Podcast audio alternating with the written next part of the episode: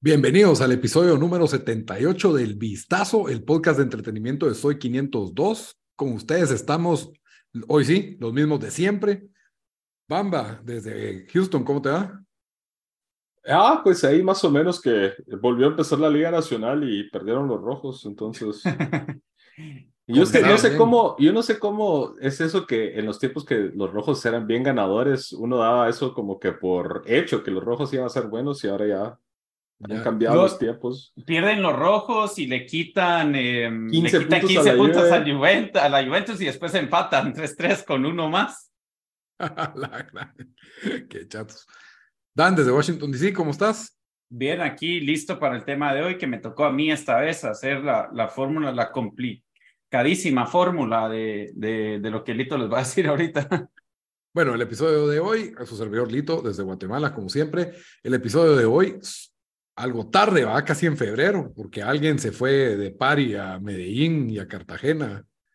No fue Pari, ya, chao. Quisiera, yo. Hasta regresó con su camisola del, ¿de qué? De millonarios. Sí, era una como chumpa de millonarios, sí, güey. Míratelo. Es que esa es mi parte de, si voy a viajar por trabajo, agarro, agarro algo de los equipos locales como para coleccionar, ¿ya? Está bien, está bien, buen hobby. Pero bueno, dejando de, lado los equipos, el episodio de hoy es las mejores series del año 2022. Y por mejores nos referimos a nuestras favoritas. Cada quien hizo una lista de las, sus 10 series favoritas del año pasado. De la 10 siendo la menos favorita de esa, de esa lista y la 1 siendo la más favorita. Se hace un remix de esas listas y en eso, pues esa lista va a ser la lista oficial de las mejores series del 2022 del vistazo la lista de las listas, por supuesto. Eh, hace dos semanas hicimos el de películas. Y bueno. Por si lo quieren ver ahí. Por si lo quieren ver. Pero de todas formas, son 10 series que tienen, digamos que la aprobación de estos, de sus tres servidores. Y como siempre, les recuerdo que nos comenten su lista de sus 10 series favoritas en nuestras redes sociales. Estamos en Facebook, en Instagram, en Twitter. En todos lados nos encuentran como el Vistazo Pod o si a usted no le basta con escucharnos y les gusta vernos, estamos en YouTube, estamos en el canal de Soy 502. Ahí ustedes eh, encuentran el canal de Soy 502. Hay un playlist que se llama El Vistazo y ahí están todos los episodios. Ahí, por favor, por favor, nos ponen su lista de las 10 series favoritas del año y qué serie no les gusta de las que nosotros pusimos. De una vez, coméntenlo ahí. Eh, siempre se les agradece el like, el subscribe en todas nuestras diferentes redes, en nuestros canales. Y como ustedes saben, para escuchar esto lo pueden escuchar en cualquier, en las principales plataformas de audio. Estamos en iTunes Podcast, Spotify, Stitcher, Deezer. En todos lados nos encuentran como el vistazo.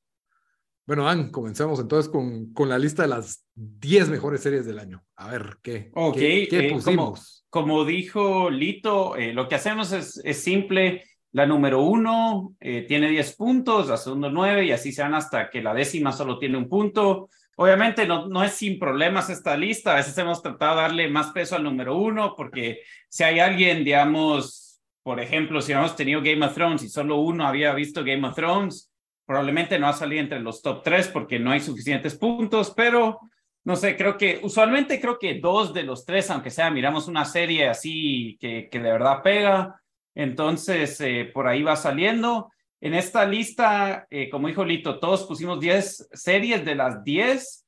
En total salieron 18, o sea, hubieron bastante repetidas, con películas creo que fue 21, así que aquí em, salieron 18. Vamos, voy a, voy a rapidito leer eh, las, que, las que no llegaron al top 10. Eh, solo em, si, si ustedes la pusieron, les voy a decir, y solo 30 segundos o 20 segundos para, para decir algo y ya comenzamos, entramos a, la lista. Entonces, la número 18 en la lista fue Under the Banner of Heaven. Lito ya no llevó a tu lista. Yo la acabo de ver este fin de semana. Eh, me gustó bastante.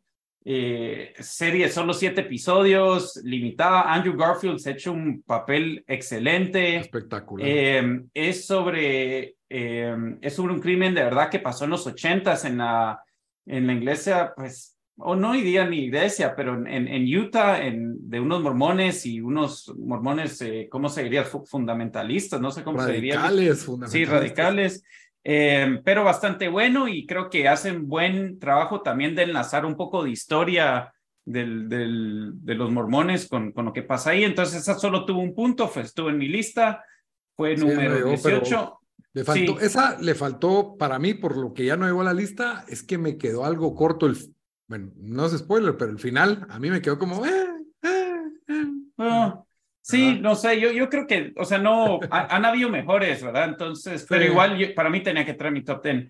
Ahora, eh, la 10, la 17 en la lista, Lito, Abbott Elementary, y 30 segundos decimos por qué la pusiste como número 9 en La nominada al Globo de Oro, ganadora de Mejor Comedia al Globo de Oro, Abbott Elementary, no entró en sus listas. Esa, solo quiero decir, eh, quiero decir, ahorita me recordaste, probablemente no hubiera entrado a mi top 10, pero sí mención honorífica de Abbott Elementary. Yo creo que aquí hay racismo y homofobia en este podcast. Ah, ese Lito. Nada que ver. Nos van a cancelar por tu culpa, Lito. Elementary, súper chistosa. Eh, la verdad, súper agradable. Es una comedia sitcom tipo The Office, tipo Parks and Recreation. Eh, es diferente porque es en, un, en, una, en, el contexto de una escuela pública con las limitaciones que existen ahí.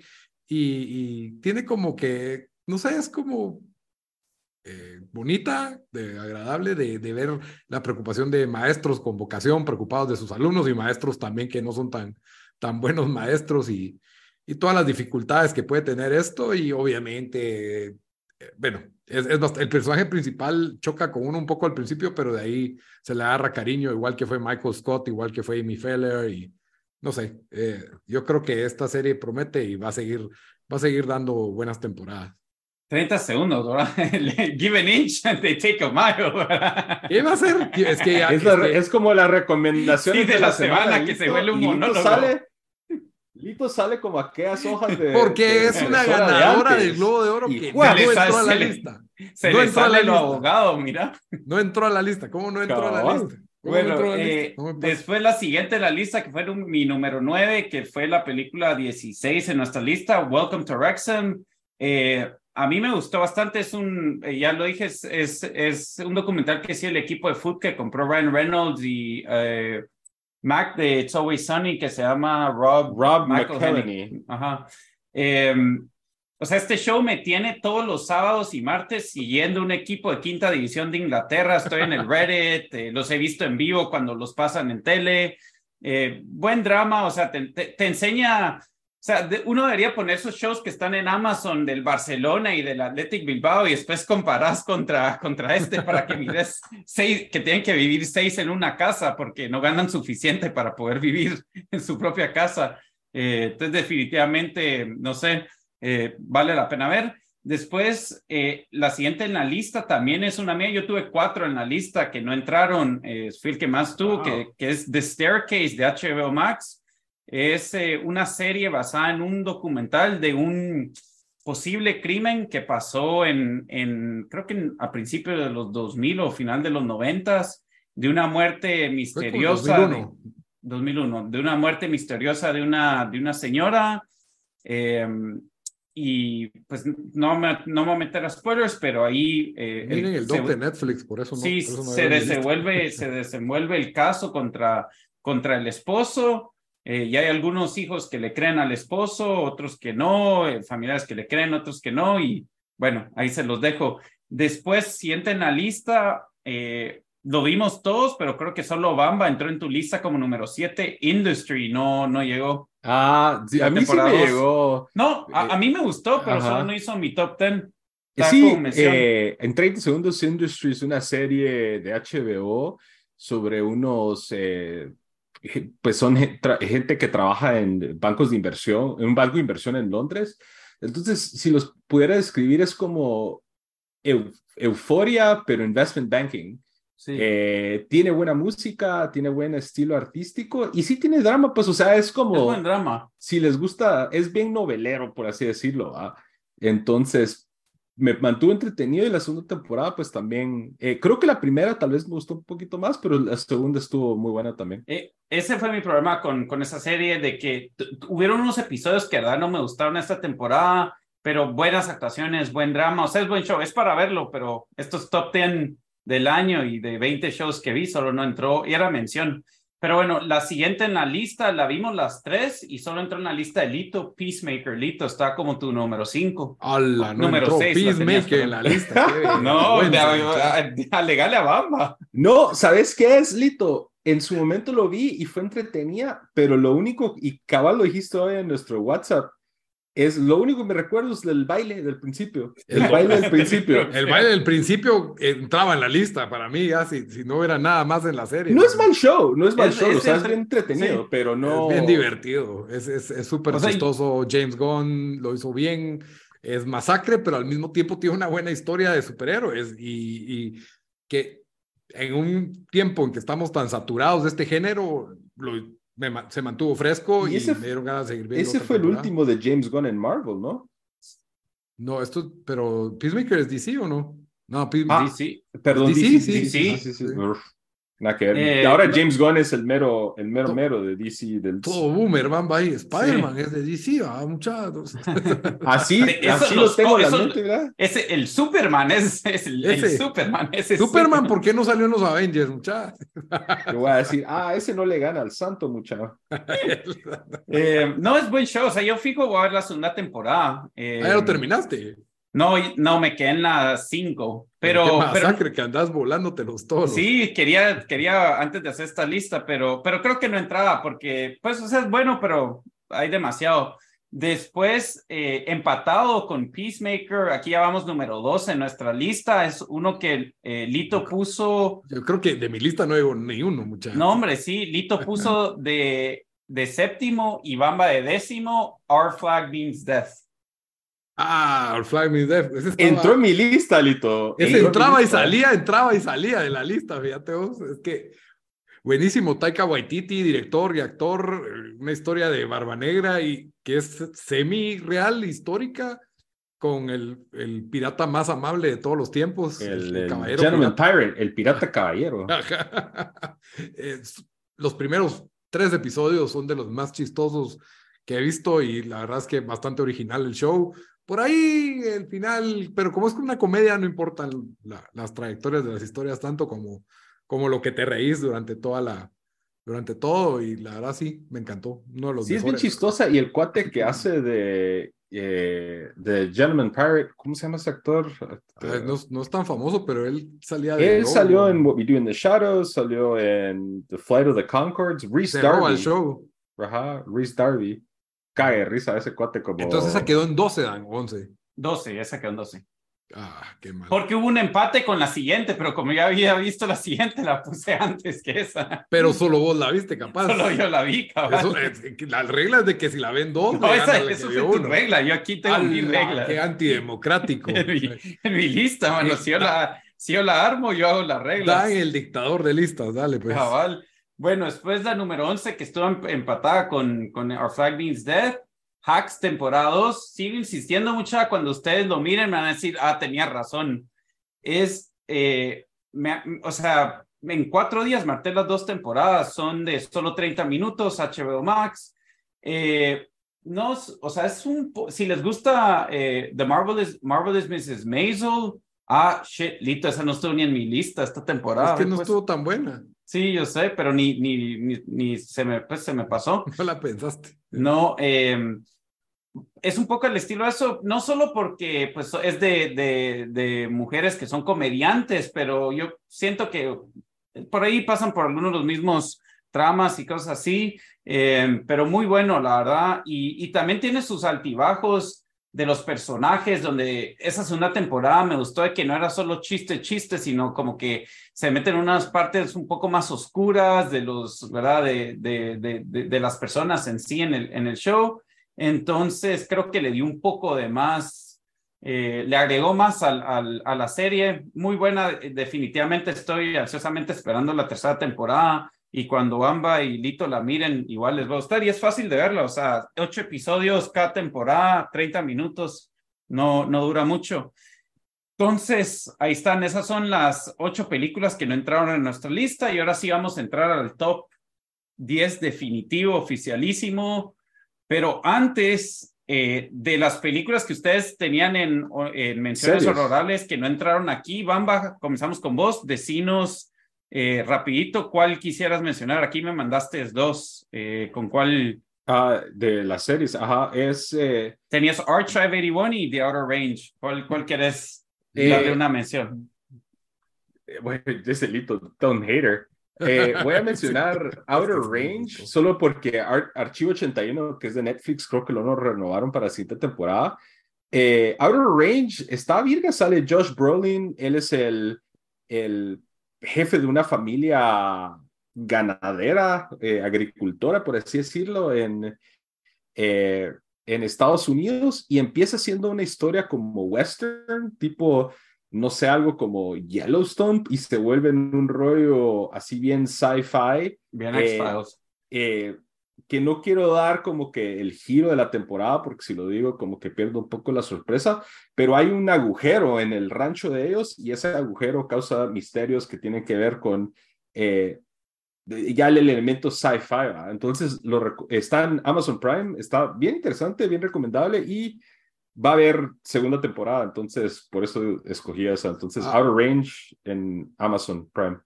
Archivo 81 es la de que contratan a un cuate para editar unos restaurar unos, ajá, unos VHS, ajá. Ajá, y que es de un edificio que se quemó, una onda así. Eh, está aburridona. No, no, Va. Eh, Lito, ¿vos tenés alguna en mente que no, vos no viste eh, menciones honorables, ¿tienes una en mente? Porque si no, es que me la, voy yo rapidito. Cabal, la que no puse fue Under the Banner of Heaven y Stranger Things. Yo la puse, sí, pues. A Stranger Things puedes mencionar si quieres. The Bear tampoco llegó y...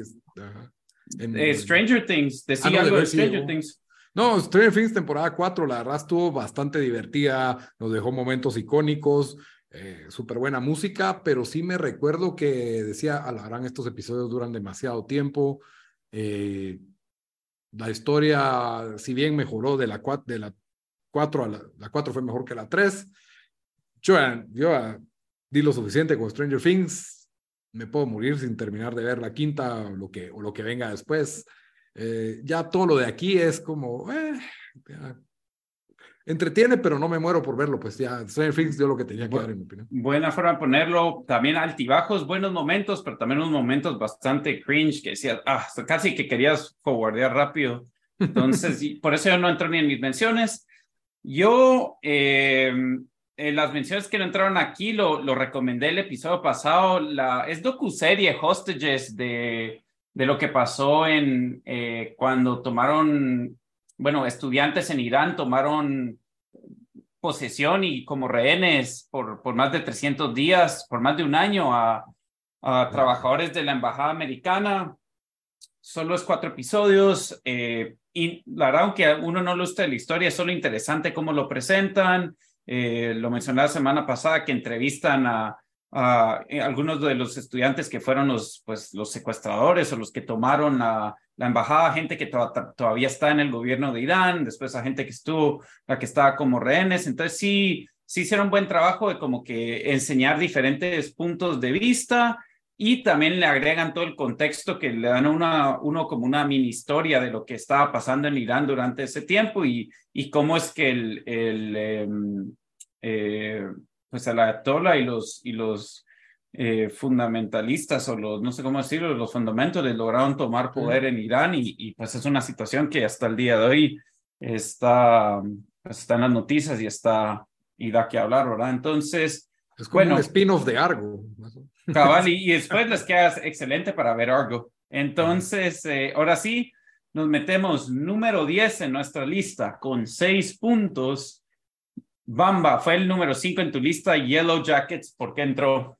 Yo solo quiero decir que medio hice trampa ahí, pero es válido. Yellow Jackets técnicamente empezó en el 2021, fue el estreno. Ah, pero sí, vale. Pero la mayoría de la temporada eh, fue en el 2022. Sí. Eh, eh, Yellow Jackets, ya lo he hablado un montón en el, en el pod, pero es un, pod, es un show de horror, suspenso, diríamos, eh, eh, que trata de un equipo de secundaria de fútbol femenino. Eh, están viajando a un torneo, el avión se choca y, y, nos empiezan, pues, empieza como una historia de supervivencia de las chavas y de los sobrevivientes del avión del choque del avión y hace saltos hacia el presente, en donde ya es en tiempos actuales, eh, ya esas chavas ya de adultas, ¿verdad? Y diferentes rollos, unas casadas, otras no y demás. Y estás, están como que hilvanando qué fue lo que sucedió en, eh, después de que se accidentó la aeronave, eh, porque como que te van dando como que las, las pistas de que pasó algo medio fucked up, ¿verdad? Y, así se va desarrollando la temporada y, y pues haciendo fast forward al presente y cómo eso les ha afectado a todas estas ahora mujeres eh, después de tantos años. Y la verdad me gustó un montón en, con respecto a género de horror, que hubo bastante el año pasado, creo que fue de lo mejor. Tiene un elenco que la verdad... Pero la categoría es horror para vos. Yo la categoría, yo lo pondría como horror, siento delito. O, vos que tal vez un thriller, tal vez, es que no sé, yo vi cinco episodios y no pasaba nada, entonces como que no, o cuatro, o sea, así de horror, de decirte de horror. Es que no, es que los primeros episodios te empiezan a hacer como que a, a poner toda la base de lo que va a pasar y la segunda mitad. Lito, quiere ver Thor, acción, sube en, el primer o sea, es que de entrada. Horror. no, no le gusta. No, lo que pasa es de que para que sea horror, yo siento que tenía que como que tratar de asustarte. Y creo que tiene algo, no, te razón, hay un par de cosas que sí me asustan ahorita que bien light sentí yo, o sea, más como thriller, pero, pero así de horror, como que, no sé, no lo sentí. Es que los primeros episodios empiezan a armar como que el, el, antepasado, empieza como una historia de supervivencia, pues, o sea, eso es lo que... Sí, ese es el, de cómo va y viene entre los dos, y el otro lado hay como un murder mystery por ahí. Ajá, pero la segunda mitad de la temporada es donde ya nos, ya nos ya ingresa todos los elementos ya más tradicionales del lado de horror, ¿va? Ya donde se va desenredando y nos van mostrando lo que pasó en las montañas y en el bosque y, y, ya nos sirven para la siguiente temporada y creo que ya va más hacia ese... Y, sale Christina Ricci y Juliette Lewis. sí buen elenco, incluso las chavas que hacen de elenco de, de, las de ellas versión adolescente, creo que por lo general estuvo bien. Y la verdad fue aquí pegó bastante bien y, ya se viene la segunda temporada que salió el trailer hace poquito, creo que sale en, abril. Showtime, Bamba. Ajá, Showtime. Que ahora, que ahora, por cierto, en Estados Unidos si tienen Paramount Plus, está ahí también. en serio. Simón. pues no sabía eso yo, que bueno, YouTube Paramount Plus. Lito, en Guate, ¿en dónde lo pueden ver o en Latinoamérica? Estoy casi seguro que es en Paramount Plus. Dame, ah, no, en Paramount, quiero ver. Yellow Jacket, aquí está. Este show me lo recomendaron tantas personas y sí, no me quedé con... Por eso lo odiaste, no Lito, porque te lo recomendaron muchas personas. Me lo recomendaron muchas personas y, y, estaba emocionado de verlo. No, es que yo iba con un hype así de que esta, este show me va a gustar a mí. Es Paramount Plus. Eh, este show me va a gustar a mí y dije, bueno, tal vez el primer episodio no fue tan bueno y el segundo y el tercero y ahí fue como que, no sé, no, no me capturó, especialmente lo del futuro, lo del presente, mejor dicho. Eh, me empezó, me interesaba más solo lo de la, lo de la montaña. Y lo del presente se pone bien bueno en la segunda mitad, hacia el final de temporada. Tal vez sí, pero no sé, estamos en la era en que hay tanto que ver y todo que yo tres episodios vas, vas por fuera. Aquí sí, sí, no le da nada, chance nada. bueno, pasemos al número nueve en, nuestra lista con siete puntos. Fue una serie que yo pensé iba a estar más, eh, más alto en la lista de Lito. Entró como número 10 y entró número 5 en mi lista. Andor eh, la primera serie buena, bueno, Mandalorian es ok para mí, pero la primera serie buena de, de Star Wars que, que hace Disney, a mí me paró encantando esta serie, tanto que especialmente el final, los últimos tres, cuatro episodios, creo que paré hasta las dos y media de la mañana viéndolos, porque lo vi así en una, eh, en una noche. Em, yo, yo no sé por qué no puede narrar este estilo de, de, series para... Yo sé que obviamente, como es basado en, eh, ¿cómo se llama la película? En Star Wars. no, Rogue One. Rogue One, como tiene, o sea, es un poco mismo el estilo de Rogue One, que es, que es un poco, no sé si diría más oscuro, eh, o sea, mm. tal vez más adulto, no sé cómo ponerlo. Y, y, y, no todo lo de, o sea, Baby Yoda no va a tener ese mismo estilo, ¿verdad? Pero, pero creo que no sé, tratan con otra seriedad el tema que a mí que yo no sé por qué no lo pueden hacer con los demás, con las demás series. O sea, para mí, eh, Obi-Wan fue un desastre, pero Andor me gustó un montón. Eh, buenísimo papel, eh, se echa Diego Luna. sale también la hija de, de Arjona, si no estoy mal, que, también, que también actúa bien. no sé, sentí un show, una serie bastante completa de que me, me tenía ahí esperando para, para los demás episodios eh, y, y sí esperando para cuando salga la segunda temporada. Lito, ¿por qué, por qué solo tuviste como número 10 en tu lista? Mira, a mí me encantó y, tiene cosas que digo, wow, qué pelado. Y creo que es de esas como, se siente como una historia de guerra de verdad, pero en el universo de Star Wars. Eh, una guerra así de resistencia, de, de, de eh, también con mucha como ideología metida en, en la historia que es lo que lo hizo también para mí más brillante. Para mí, siento que el, el, el, problema con los shows de Disney, tal vez le faltó un poco de ritmo. Y mm, a mí, por ejemplo, los, los shows de Star Wars y Disney, tengo que ver uno a la semana. Si ya me tengo que poner al día, a veces sí me cuesta como volarme dos o tres, que hacer el binge. Creo que tal vez por eso me lastimó Yellow Jacket. Si lo hubiera ido viendo uno a la semana, tal vez yo lo fui viendo cada semana, listo. Ajá, uno a pero cuando te tienes que sentar a ver tres, cuatro de un solo, a mí ahora me cuesta más, a menos de que el show sea muy para de, que, de que te deje tu cliffhanger y te deje tus babosaditas ahí picado. Sí, sí voy a decir eso de Andor, creo que hubieron unos episodios de filler, no sé si son como 14 o 15, un poco más episodios al final. Em, ¿Tantos fueron? Yo creo, yo que, creo que sí, estoy casi seguro, puede ser que no. A ver, Andor. Ah, no, o sea que hay solo 10. No, no puede ser que solo habían 10. Yo estoy seguro que habían más que eso. Puede ser que yo esté mal. 12. Dos, ah, bueno, 12. Bueno, me equivoqué. Dije 13. Eh, bueno, sí, yo creo que tal vez hubo uno de más, pero igual, como dije, entró número 5 en mi lista, me gustó bastante. Entonces, ese fue número 8. Número 9 es una serie que los tres vimos. Espérate, ese fue 9. Andor fue 9, el 8. Andor fue 9, ajá, ah, perdón. Andor fue 9. Número 8 en nuestra lista es una serie que vimos los tres, ya no entró en mi top 10, lo tenía en menciones, pero como entró en sus listas ya no, ya no lo puse. Lito vos lo tenías de número 8. Bamba, Rigger ahí. Cabal, Bamba lo tenías de hay que venderlo. Número 6, entonces vos decinos por qué The Bear entró en tu lista.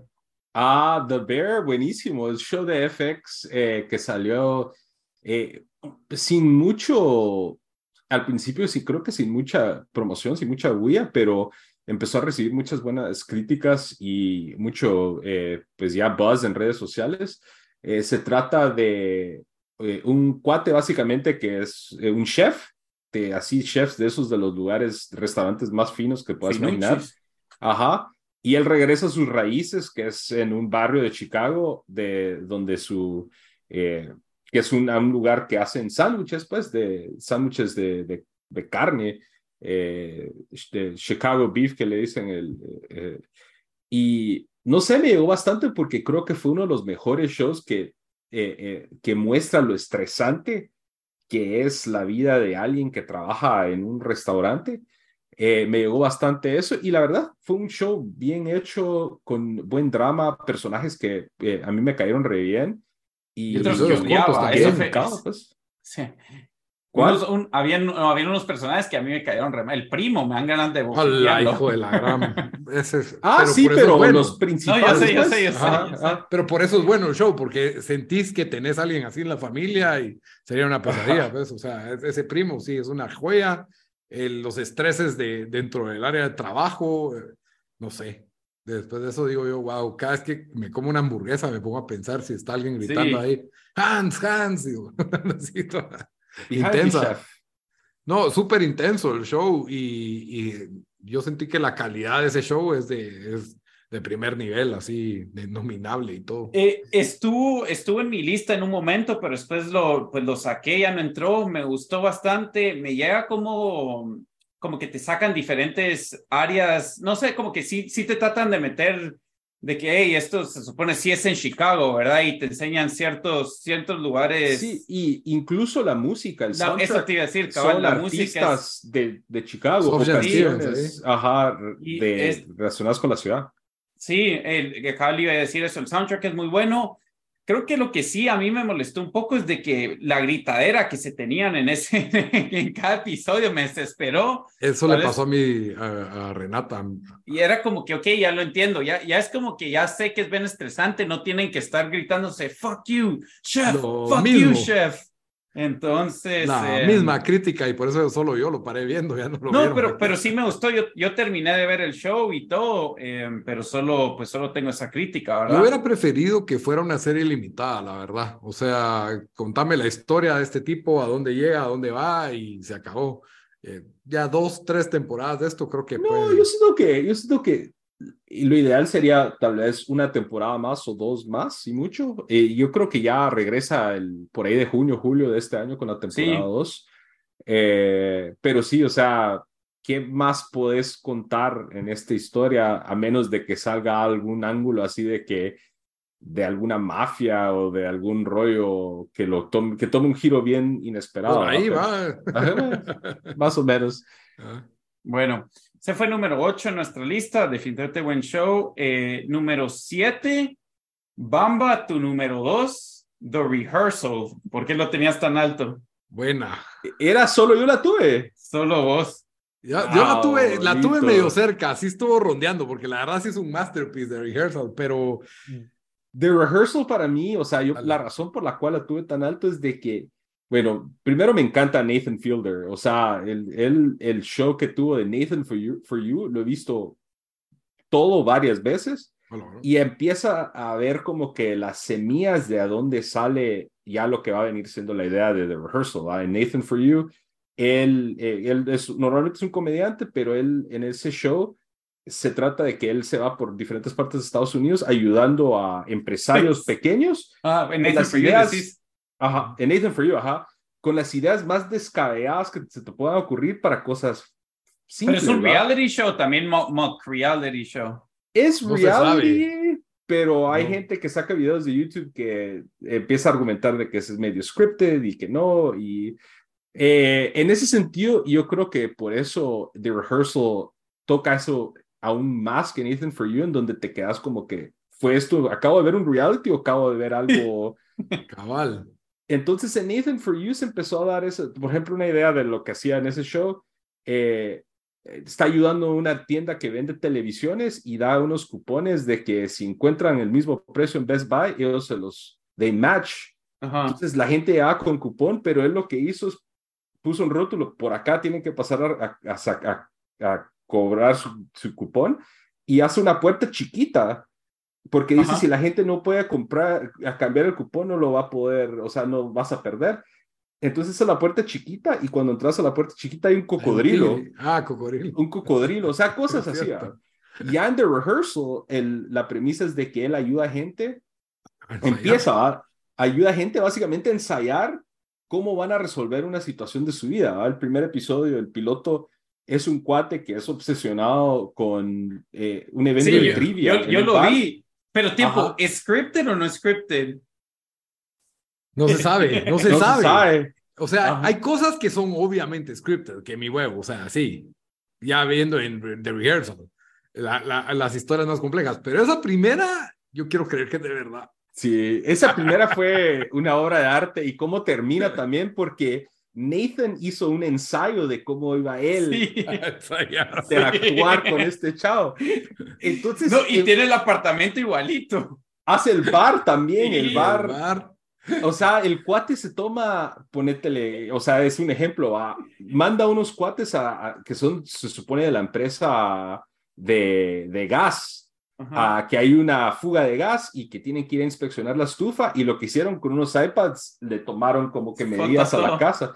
Ajá, y él construyó un apartamento en, una, en un estudio y ahí empezó a hacer el, ensayo. Igual hizo con el bar. Ya luego una temporada él hace un ensayo de su vida, de cómo él sería papá. y eso de ahí desciende en una locura. Sí. Es Charlie es, es como meta del meta del meta. a, mí, a mí me gustó, pero no, no, ya no terminé la temporada, por eso, por eso son como seis episodios. bueno, sí, son como seis episodios de una hora cada es que Eso es lo que no me gustó, como que yo quería más historias y ahí en lugar de darte más historias se centra mucho en, en la onda del hijo, que es Pero eso me llegó, y especialmente si viste Nathan For You, porque Nathan For You tocaba unos momentos en donde él se trataba de ayudar y se ponía como que un tono bien oscuro. y aquí aún más, o sea, él como que su introspección de hacer su ensayo para ser papá, o sea, es una locura total. Pero sí, o sea, la razón por la cual lo tuve alto es una, o sea, yo siento que es un show que o lo vas a amar o lo vas a odiar. Yo iba a decir eso, porque en, en, yo, yo, de los podcasts que oigo, dos lo mencionaron y, y cabal me puse a ver en Twitter y era, o sea, fue un medio hit en el sentido de que o lo odiaba la gente o eran, decían, puchi, este es el mejor show y bastante gente me lo ha recomendado. Como dije, vi, eh, vi dos episodios y ahí me quedé, no, no porque no me interesaba, sino solo porque habían más cosas que ver, pero sí es bien original y, como ustedes dicen, o sea, te quedas como que tiempo, esto es de verdad, o sea, ¿qué está pasando? No sé. Pero sí, ahí sí la advertencia, yo creo que no es un show para todos, porque sí, por ejemplo, se lo enseñé a Sara y lo dio, dijo que esto es un cringe total, o sea, no, hombre. so, o sea, cringe en el sentido de lo incómodo que de la situación. sí, pero me encanta. Fue, fue como que le daba cringe a ella, era como incómodo para ella, dijo, no, ya no quiero seguir viendo. Entonces, para, yo la amé, pero sí es bastante polarizante. Yo he estado con cuates que ahora le digo, a ver, ensayémoslo antes y me pongo a ensayar y la verdad ese fue uno de los de los de los costumes más populares de Halloween. La Mara se compraba el arnés para andar con su laptop y andaban así. Está bien. Bueno. Bueno, ese fue número siete. siete. Número seis estuvo en la lista de Bamba número 9 y estuvo más, fue el número 3 en la lista de Bamba, Euforia temporada 2, de, perdón, Delito. Delito, ah, Euforia temporada 2. Tuviste Euforia, Euforia en 3. Es que la verdad es que esa, esa segunda temporada es una obra de arte, mano. Especialmente el episodio. La obra de Lexi. La, obra de Lexi. es una de las mejores cosas que he visto en, en la historia de la televisión. La, la intensidad que le logran dar a un show que se trata de niños de colegio. Es, de niños decadentes de colegio. De, niños decadentes, la verdad, de colegio, ¿verdad? No son los niños de siempre de colegio. Niños tampoco está bien decirles, pero una vez ya te metiste en el universo de euforia y, y logras apreciar la calidad y sobrepasas el, el factor shock que te tratan de meter en la temporada 1, siento que en la temporada 2 ya, ya ya no están tratando de engancharte con shock, con ulurum, miren, estos niños tienen sexo, hacen drogas. No, ya como que estás inmerso en este episodio, sí ves cosas de las adicciones y todo, pero sí se dan como una licencia bastante creativa y artística a crear una buena historia con bastante, con hasta suspenso, se podría decir, ¿verdad? En, en todas, estas, en todas estas tramas de Maddie Pérez, Maddie Pérez y la otra Sidney Sweeney, no me acuerdo cómo se llama. Casi. Casi, ajá, casi eh, Zendaya en medio de todo, el trama de los, de los que venden, las, los amigos de Zendaya que, que venden las drogas, todo eso, la verdad, espectacular. Fue un show que yo ya me subí tarde a la fiesta. Y... Yo venía recomendando desde la temporada 1, quiero decir eso. Sí, tienes razón. Y a mí yo vi el primer Yo lo traté de, ver, pero yo lo dejé tirado. La primera temporada me pareció muy cringe. Es que Lito, Cabalito tiene razón. La primera temporada es el elemento shock. Que a mí me hartó. Y, o sea, es, es, un show que de por sí está muy bien hecho y, y es bien stylish. Es bien stylish. O sea, la música, la, el lighting, todo revirgo. O sea, se mira cool desde de principio a fin. Y es medio surreal en algunas cosas. Pero la primera temporada era eso. Ah, eh, Nate Jacobs era un supervillano Así, que eso fue de mis quejas más grandes, que es ese personaje que en la, irredimible. irredimible y ese como que el típico bully eh, guapo que hace lo que quiere, pero en la primera temporada parecía un supervillano de James Bond con todas sus tramas y todo eso. La segunda temporada ya aterriza más eh, y hace, nos cuenta esas historias, creo que de una mejor manera, no tanto apoyándose en tratar de choquearte con escenas de sexo o escenas de drogas. también las tiene. sí, las tiene, pero no, ya no se apoya tanto en eso, sino ya nos da más de la historia. Y sí, como dice Lito, el episodio de la, de la obra de teatro del colegio de Lexi, que es la hermana de la chava guapa popular, es un materrizo, o sea, es buenísimo ese episodio, de los, diría yo, de los mejores episodios individuales de la mm. historia de la televisión, diría yo.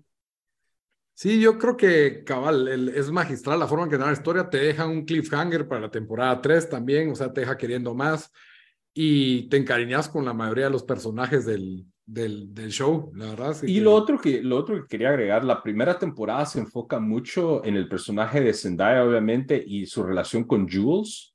Sí. Eh, en esta temporada ya, y, obviamente pues están los otros personajes, pero en esta temporada creo que desarrollan más al resto de los, de, los otros personajes, por ejemplo Lexi, eh, y eso me gustó bastante también y lo hicieron muy bien y, y sin dejar abandonado la historia de, de, de Rue, que es Zendaya, y Jules, que está sucediendo aquí en esta segunda temporada, pero no es el punto tan focal como la primera temporada. Entonces, no, la verdad, buenísimo ese show. Hay, hay un episodio extra que fue el primero que yo vi, no lo miren, porque eso casi me aleja de ver Euphoria. Esos, eso sí, hay que tener cuidado, son... Porque me lo, me lo, habían puesto como episodio cero o algo así. Sí, no, ese... Son, no, son como que eso sucede entre la temporada 1 y la temporada 2. Ajá, pero ese fue el que yo vi primero. Y son dos episodios individuales, uno con el personaje Zendaya, con su como sponsor de, de, como de los, ¿qué sería? Drug Addicts Anonymous o algo así, ¿verdad? Y el otro es, eh, es de Jules. Eso si no tenés ningún contexto, como dice Lito, o sea, son dos episodios donde básicamente dos personas se pasan hablando todo el episodio. Hablando así como existencial, pero es como pretencioso. sí, pero si tenés el contexto de la primera temporada, es, medio virgo, pero sí, no cometan ese error. yo sí creo que deberían de ver la temporada 1 y después la temporada 2. Ah, sí, tenés que, tenés que, sí te la tenés que pasar. Sí, yo, yo estoy pendiente de retomarla, pero sí sé que no me van a gustar los primeros cuatro o cinco episodios de la primera y solo quiero llegar a la segunda temporada, pero bueno, entonces fue número 6 en nuestra lista, número 5 en nuestra lista, la primera serie que entró en las, en, en las tres listas.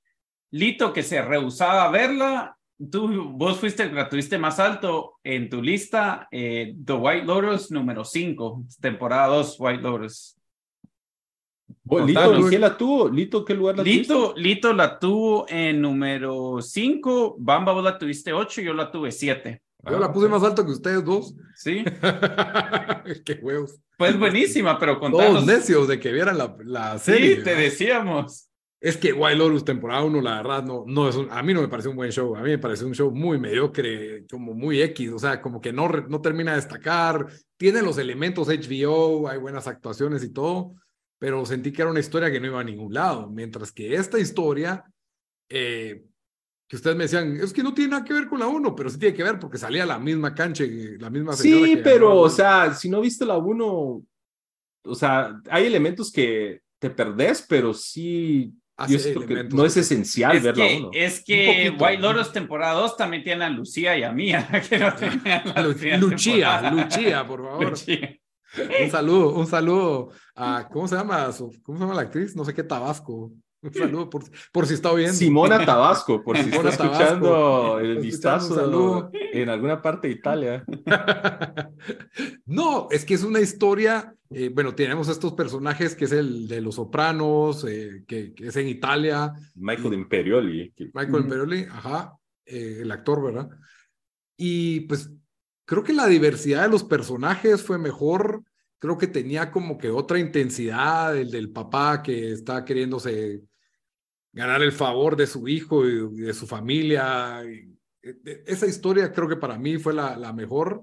Y de ahí, pues, eh, la otra conociendo a sus amigos gays. No sé si eso fue más adelante o después, pero, pero no sé. Siento que, que había una fresquedad en estos personajes que no había en White Lotus temporada 1.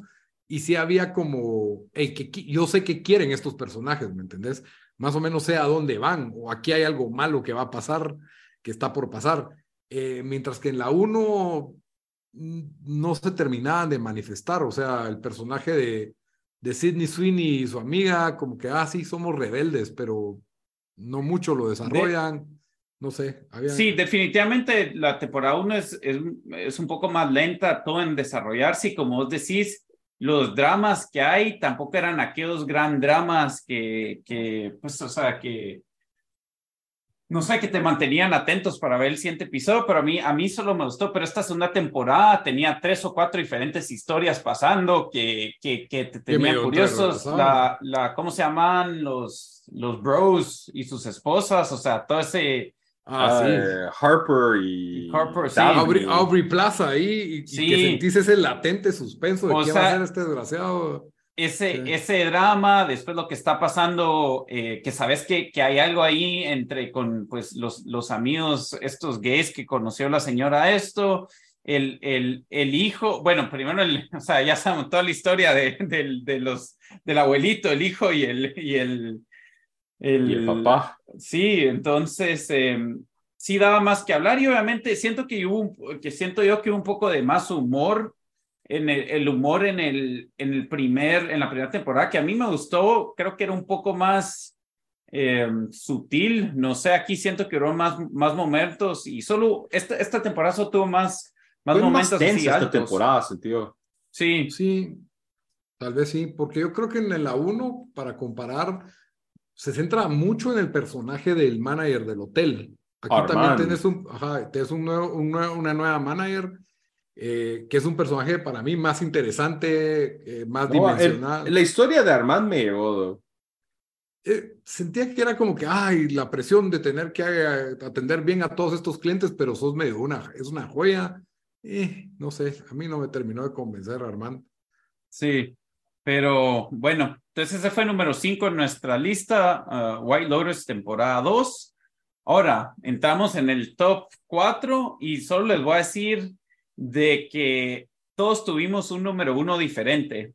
Em, que no había pasado en temporadas anteriores, creo que siempre. el de Dan no sabemos cuál va a ser porque él solo puso de número uno el que quería para que acomodara la lista. No, no, no, no, número cuatro, empatado, y lo puse la verdad solo porque yo tenía el otro más alto, entonces yo sí ponerlo de tres, pero el número cuatro, que estuvo empatado con 17 puntos con el tercero, fue eh, Severance, que estuvo en la lista de Bamba como, como número uno y en mi lista como número cuatro. Bamba, ¿por qué fue tu número uno Severance?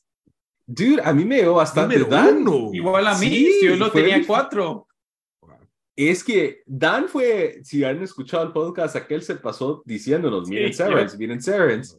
Eh, es un eh, thriller psicológico con elementos de ciencia ficción. Sale este actor eh, Adam Scott como el personaje principal.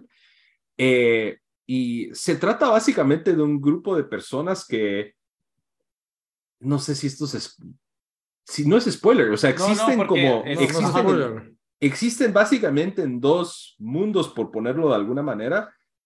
o sea, de, van a trabajar de su 8 a 5 van a un lugar como subterráneo y ahí les como que cambian el, no les cambian el cassette, pero sus memorias y lo que pasa en ese mundo, un mundo de trabajo, ahí se quedan. Al momento de ir a la oficina, como que ahí... Olvidan todo, borran chip. Ahí borran, chip o te bloquean las memorias y ya vivís tu vida en paz sin las presiones del trabajo y todo. Solo sabes que ahí trabajas, pero no sabes nada. Entonces, eso es lo que lo que causa todas estas como crisis existenciales entre todos estos personajes, ¿va? Y, y sí como que te tripea de qué pasaría si uno tuviera eso, pues, o sea, aquí ellos lo venden como es algo de beneficio para la persona porque no tenés el estrés y todo, todo eso del trabajo y puedes dejar el, como dicen aquí, de, de, dejas el trabajo antes de entrar a la casa, pero aquí es literalmente eso es lo que pasa. Entonces empieza con eso, eh, empieza con bastante, eh, varios episodios como de desarrollo, como de tratar de, pintarte la historia, y ya luego se mete al misterio de qué está pasando, y ya cuando los personajes empiezan a dar cuenta de, de esto, ¿vamos? De, de que es algo un poco más eh, siniestro, por, por así decirlo. ¿va? No sé, a mí me encantó, yo siento que... Igual a mí. Para shows de ciencia ficción, porque yo creo que lo catalogaría como ciencia ficción, fue algo bastante original y creo que por eso me encantó, o sea, no fue, yo creo que no, esa idea o esta idea de esta como dualidad que ellos hicieron, no es algo que han tratado al menos en televisión, eh, tal vez en, en, libros, en películas un poco, pero eh, me llegó bastante, o sea, fue cuando hice mi lista, me puse a pensar cuál fue el show que me quedé como que más así de que cada, miraba un episodio y, me quedaba como que pensando de lo que acababa de ver y, creo que Severance para mí fue lo que causó más eso en el año pasado. Yo estaba convencido que Severance iba a ser eh, número uno en mi lista, lo fue hasta que salieron las otras series que lo puse, incluso eh, como tuve que hacer mi lista un par de veces porque siempre estaba moviendo, en un momento estuvo número dos. Eh, Nada, no, pues, o sea, ya, ya, cuando nos metemos en el top 5, top 4, para mí estuvo difícil, todas son series excelentes. Eh, no, por cierto, Ben Stiller es el que dirige esta serie, que, que creo que es su directorial debut en, en, series, por lo menos no sé si en películas, la verdad. Como dijo, como dijo Bamba, sale Adam Scott, pero también sale ese Zach Cherry, que es un comediante que ha salido en otras películas, que tiene buen papel. sale John Turturro. Eh, otros personajes que también reconocerían. A mí también lo que me gusta es de que gran parte del show es en un espacio, pasa en un espacio, que es en la oficina de estas personas y darse una oficina eh, un poco creepy por lo simple y aburrida que es. Parece casi que oficina en los 1960s.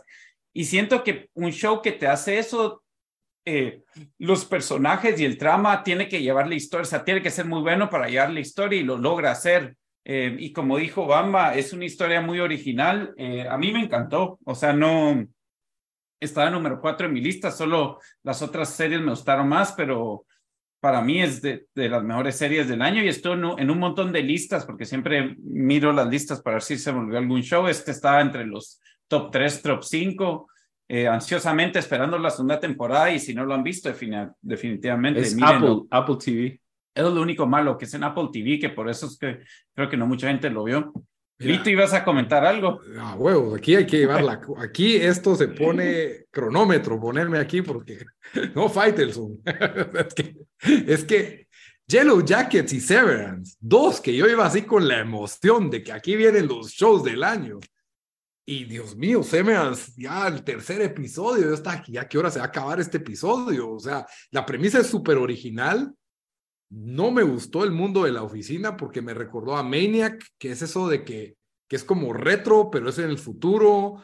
¿Y, qué están haciendo? Y no, esto no, no tiene sentido para mí. Y en lugar de que avance esa, como que es un misterio qué es lo que realmente hacen en esa oficina. Y en lugar de que avance y te empiecen a explicar más, te empiezan a meter más preguntas y más preguntas y más. Entonces, ya es cuando digo, esto lo están alargando para darme más episodios y no se acaba, y después me entero que no se acaba en la primera temporada y es donde yo digo, no. ¿Lo viste, ¿Lo viste o solo te quedaste en tres episodios? Yo vi como cuatro episodios. Ay, es como se pone bueno, Lito. Y es como que, y él está deprimido y, y como que está el misterio de que qué tan mala es esta corporación y, no sé, es como que no, no, me, no me termina de importar ninguno de los personajes lo suficiente como para decir, hey, este, yo quiero que este cuate descubra esto, yo quiero que este cuate haga esto, no, no estoy cheering por ninguno de los personajes, entonces me quedé como, no sé, no, no me atrapó, no me atrapó. Elito, si no saben superhéroes o dragones o gente volando en naves espaciales de Star Wars, no le gusta. O Simona Tabasco. Simona Tabasco. No me gusta. No, simplemente, no, porque hay dramas buenos como Succession. De Succession es lo que me da todo lo que Industry trata de darme. Entonces, ya es como que para qué voy a tener dos iguales. Y mm, es, tiene una premisa original. Creo que es que no sé, es como que después de ver cuatro episodios no estoy feliz siguiendo viéndolo, no estoy enganchado. Entonces, creo que es un poco el fenómeno eso de que yo no soy bueno para maratonear. Yo necesito estos shows uno a la Pero semana. Pero es, que también ahí la cagaste, porque yo igual. Sí, ¿quién te manda a maratonearlo? Yo eso los iba viendo cada episodio cuando salía. Perdón por no tener Apple TV enganchado. No, pues, pero, pero puedes ver un episodio y el otro lo miras en cinco. O sea, ¿con Esa es mala costumbre, Delito, de que. Sí, no se puede, no se puede. Solito. entonces, ves dos y es como que... Como cuando, cuando fuiste a ver Dune del 1984 antes de ir a ver Dune, solito te troceas. Dune, que, Yo solo digo, Lito puede ver RRR, que dura seis horas. Sí, claro. puede ver un show. Tres y media. tres y media. Va, y está diseñada para verla en una sentada. ¿Cómo es que Severance, viendo tres horas, es como que ya no quiero más de esto? Bueno. Bueno, ese fue número cuatro en nuestra lista. Eh, número tres, que dije, estuve empatado con la otra, pero eh, por la verdad, porque yo estoy haciendo la lista, yo lo puse como número tres. Eh, fue el número uno en mi lista y número cuatro en la lista de, de Lito, Better Call Saul, temporada seis. Em, a mí, yo, ahí sí que casi que digo, llegué tarde, Lito venía insistiendo desde que comenzamos nuestro primer podcast, tiempo desperdiciado hace cinco años. Lito, Lito en Twitter es Better Call Lito. better call Lito. Lito venía insistiendo, hey, em, miren, Better Call Saul es excelente, es excelente, siempre está nominado para Emmys, para Golden Globes, casi nunca gana, bueno, no ha ganado Odenkirk, no sé si han ganado por otros premios no como que secundarios, por decir, y a mí me, me paró encantando Better Call Saul. Yo eh, sigo insistiendo de que es mejor que, em, que Breaking, Bad.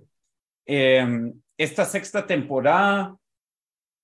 Y aquí es donde tuve como que una pausa si ponerlo como número uno, ¿no? Porque siento que tal vez no fue la mejor temporada de la serie, pero eh, nos dio, yo creo, el, final, el, último, el final fue como que, ah, es como que, ¿a dónde más iba a ir? Pero nos, nos logró como que dar el update de qué había pasado con Sal Goodman después de esto, nos dio como que, nos dio, no, nos dio cuando hizo su cambio de, de ¿cómo se llama antes de Sal, de, de Sal Goodman? Se llama Jimmy.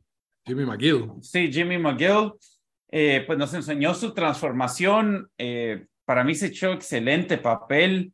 Eh, sí, no sé, me dejó bastante satisfecho esta sexta temporada, muy buena. Eh, otro show que lo binge, como dije, como yo llegué tarde. Ah, no, no lo binge, perdón. Binge la, primera parte de la sexta, la, la, otra ya la vi semana por semana. Eh, y sí, pues yo creo que, que ojalá gane el otro año un Emmy porque sí se lo merece. Muy buena, muy buena serie, muy buena sexta temporada. Lito, ¿de qué, qué tenés vos que, que, agregar a esto? Para que miren que no solo superhéroes es la mara, ¿verdad? Porque hay esas, esas falacias que me tiran. Super, super abogado, ¿no? super abogado. No, yo, yo creo que el, el, cariño que le agarras al personaje de Saul es un personaje súper carismático, a pesar eh, de que es como un antihéroe al final del, al final del día. Eh, las, las artimañas son que salen durante todas las temporadas, son súper creativas. Yo creo que califiqué un poco, como es la temporada final, el, su totalidad. No es la mejor temporada, la última temporada de todas, pero me tuvo ahí hasta el final. Y, y a diferencia de otros shows, aquí hay personajes con los que te importa mucho que pasan, como el de Kim. Es que te encariñas tanto con, con un bagre como, como Jimmy. Jimmy y, y, Kim Wexler, que no parecía ser bagre, pero pues nadie, nadie, no hay, no hay blancos y negros, todo, solo hay tonos de gris en, en los personajes muy, muy humanos. Y, y, sí, la verdad, a mí me gustó más que, que Breaking Bad eh, eh, en, en, en todo y llegas al final, ¿verdad? Después de tanto, o sea, siete temporadas, para que un show me dure a mí siete temporadas, que yo soy casi que la regla de tres, tres temporadas es lo que debería durar cualquier historia, en mi opinión. Eh, no, sí, es porque de verdad me gustó bastante. Yo me atrevo a decir de que, y puede ser que esté exagerando, tengo que pensar en otros, pero yo creo que Saul Goodman posiblemente eh, en toda esta serie es para mí de los personajes que más me ha gustado desde Tony Soprano. O sea, en el sentido de que es un personaje eh, bastante complicado, como digo, que te, que te encariñas, que miras su, lo mugre que es, con, bastante, no sé, bastante depth. Es, eh, sí es un crimen que no, él no ha ganado Emmy por este personaje. Siento yo que, ¿verdad o no? Pero es todo nominado siempre. Y, sí, pues, pero. Y cuando ganas ah, es difícil porque hay otros cinco buenos y no sé. Los premios al final, medio que. A mí me gusta cuando premian algo que a mí o nominan algo que a mí me gusta porque siento como que, ah, mi opinión es, es válida, pero si gana o no, pues bueno, ya. Sí. No sé, es, es, bien difícil habiendo tantos, tantos shows, especialmente ahora. Y, y, pero siempre estuvo ahí. O sea, hace cuatro lleva como cuatro nominaciones ahí al hilo. Y, sí. Ojalá que, que gane algo. Bueno, ese fue número tres. Número dos, regresamos a una serie que apareció en las tres listas. Eh, yo y Bamba lo tuvimos número tres en nuestra lista. Lito, vos lo tuviste número dos. The Boys, temporada tres. Eh, ¿Por qué? No, era, yo creo que era temporada tres. Ah, tres, perdón, ok. No sé, déjame ver. Bueno, The Boys, es la, temporada de este año, sí, es la tres. Sí, la tres, la Dale. No sé por qué me acordaba que era la cuatro. Yo también lo tenía como cuatro y, y después revisé y era tres. Bueno, The Voice temporada 3, la verdad, la intensidad con la que arranca este show, que en, de nuevo, en un mundo saturado de historias de superhéroes, que ya sentimos que lo hemos visto todo, The Voice nos pega una manada en la cara y nos dice, miren esto, eh, con muchos elementos de shock que en lugar de caer mal, pues van, van muy bien con la historia. Y creo que para mí estuvo un poco débil el final, pero fueron tan buenos, digamos, no sé, si dura 10 episodios, los primeros 9 son, son así tan, tienen tal nivel de espectacularidad, eh, profundidad en cada uno de sus personajes, eh, que deberían de ser algo como superficial y tonto, como es una historia de superhéroes, y lo termina uno enganchando, porque no solo uno está preocupado por los personajes que a uno le caen bien, sino que al mismo tiempo... Eh, estás como motivado con las causas de ellos y, y, hasta tienen sátira social y buena comedia y buena acción. Entonces, para mí el show viene a todas las cajas de lo que a mí me gusta en un, show. Sí, o sea, para agregarle a eso, mm, las primeras dos temporadas fueron buenísimas, tanto que yo tenía un poco de miedo de que se iban a poder seguir esta tercera temporada. No decepcionó esta tercera temporada. Em, por ahí hay unos por a mí unas cosas con la historia que hicieron que no me gustaron, pero la totalidad de, del show es muy bueno. Han, han, logrado meterle unos twists hacia donde va en la historia, donde eh, gente que tiene que parar trabajando junta, que no pensabas que iba a que trabajar junto, como dijo Lito, eh, andamos en un mundo saturado de superhéroes y esto logra, o sea, para que nos sigan choqueando después de, después de las primeras dos temporadas es, es impresionante y, y lo que me gusta es de que no es solo el shock value, ¿verdad? Porque yo creo que sí se pone un poco más grotesco esta tercera temporada, pero las actuaciones y la historia están ahí, o sea, son, son igual de buenas. Entonces, eh, sí, por eso, por eso es que todo era, era de esas series este año que creo que los tres estábamos listos para verla cuando salía, cuando salía el nuevo episodio. Bamba, no sé si quieres agregar algo. No, ustedes tocaron ahí buenos puntos. Eh, lo otro, lo último que quería agregar es que las reacciones en Twitter de los episodios de The Voice era de lo mejor. O sea, es. Y esa era una de las que sí me gustaba ver cuando salió el episodio, porque podía ver en Twitter la Mara con los memes y los GIFs que salieron de Homelander y demás. O sea, eh, no hay mucho más de que se pueda hablar. O sea, el show continuó su buen nivel. Quizás, tal vez. A mí mejoró a la segunda. No sé mm, Están parejos. Están parejos, o sea, siento que, tal vez la tercera bajó un poquito, pero igual siguió siendo buena. Y sí, o sea, no sé cuánto más le van a poder eh, sacar. Sacar, o sea, creo, que hay más historias en los cómics, pero no sé cuánto más van a querer ellos tener esto, porque se ha vuelto, lo único que me da como algo de miedo es de que se ha vuelto como que, bueno, ¿cómo te van a choquear más de lo que te acaban de choquear en esta temporada? Obviamente los cómics tienen el material, pero cuando se acabe eso, espero yo que se termine la serie y no estén ellos tratando de inventarse historias y sacarle unas seis, siete temporadas. Ah, no, yo, yo sí espero que la próxima sea la última, pero en este mundo no se sabe. Sí, bueno, The Voice tuvo 25 puntos, después la número uno, que solo tuvo un punto más, 26, eh, no haría ser sorpresa para nadie, eh, yo la tenía número dos, Bamba la tuvo número cuatro y Lito número uno, House of the Dragon. Mi número uno fue la número uno. Sí, ¿por qué, por qué, por qué es número uno? House of the Dragon eh, creo que captura mucho de la magia que tuvo Game of Thrones en su momento. Si bien me quedo con Game of Thrones, obviamente, eh, tuvo, tuvo, esa misma, tuvo esa misma calidad en muchos momentos de la temporada. Eh, es más, nos dio, nos dio una, nos dio dragones un poco tarde, pero nos, nos los dieron ahí. yo hubiera querido más, pero... Peleas de dragón eso quería Lito. Lito, vos quedaste, vos no, no, no, me sorprendió que quedó número uno, como no te gustó el final de la primera temporada. Eh, que no estuvo bueno, tampoco fue excepción. O sea, yo esperaba más de ese final, pero comparado con todo el resto, siento que es un peldaño arriba, Game, eh, House of the Dragon. Eh, es este mundo de George R. Martin tan rico en historia, en, en profundidad de los personajes, en depravación monárquica, en, todas estas cosas que hemos visto antes, pero de nuevo te termina capturando las, las historias, las intenciones de cada uno de los personajes, los arcos que van sufriendo. Eh, me gustó que hubo una elipsis en este, que era algo que no habíamos visto en el otro, en, Game of Thrones, eh, de que ves a los personajes de jóvenes y ahí los ves de adultos, eh, ese tipo de, transformaciones. Y mm, todo va avanzando hacia un, un clímax, ¿verdad? Eso es lo que, lo que me gusta tanto de, de Game of Thrones, desde Igual que en el otro que tenías, cuándo van a, se van a topar con los Walkers, cuándo se van a riata, cuándo va a haber una guerra mundial aquí. Igual estamos en House of the Drown con otros temas, ¿verdad? Pero parecidos. Y como es precuela, pues más o menos sabemos que tenemos tintes de lo que va a pasar, parecido a Better Call Saul.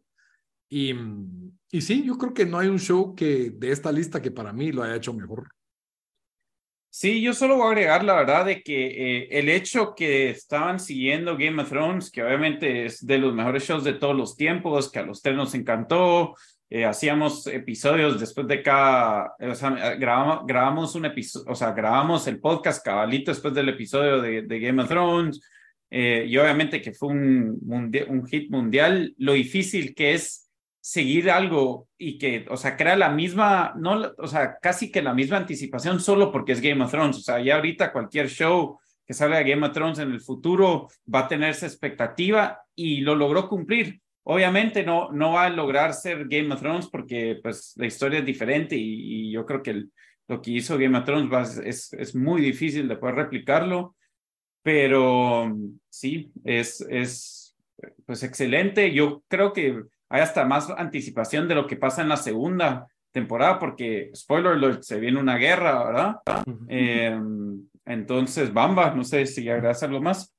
No, eh, yo lo único que quería agregar, esta primera temporada tuvo muchos elementos eh, telenovelescos y, o sea, y me gustó un montón eso, o sea, mucho del drama entre, ponete, Rhaenyra y Alicent y todas esas cosas que eran como esos dramas, pues, o sea, especialmente creo que la primera mitad de la temporada fue, ah, fue bien de drama y ya en la segunda mitad ya nos dan pues ya lo, lo que sucede, el fallout de todo ese drama, hay algunas batallas con dragones y otras peleas y todo eso, pero la verdad el show buenísimo, yo tenía la expectativa estaba como que cauteloso de emocionarme con qué puede venir, porque es, como ustedes mencionaron, es difícil igualar o tratar de superar uno, lo que Game of Thrones, que es considerado una de las mejores series de todos los tiempos, pero creo que fue un buen primera temporada y espero yo que tengan un poco más,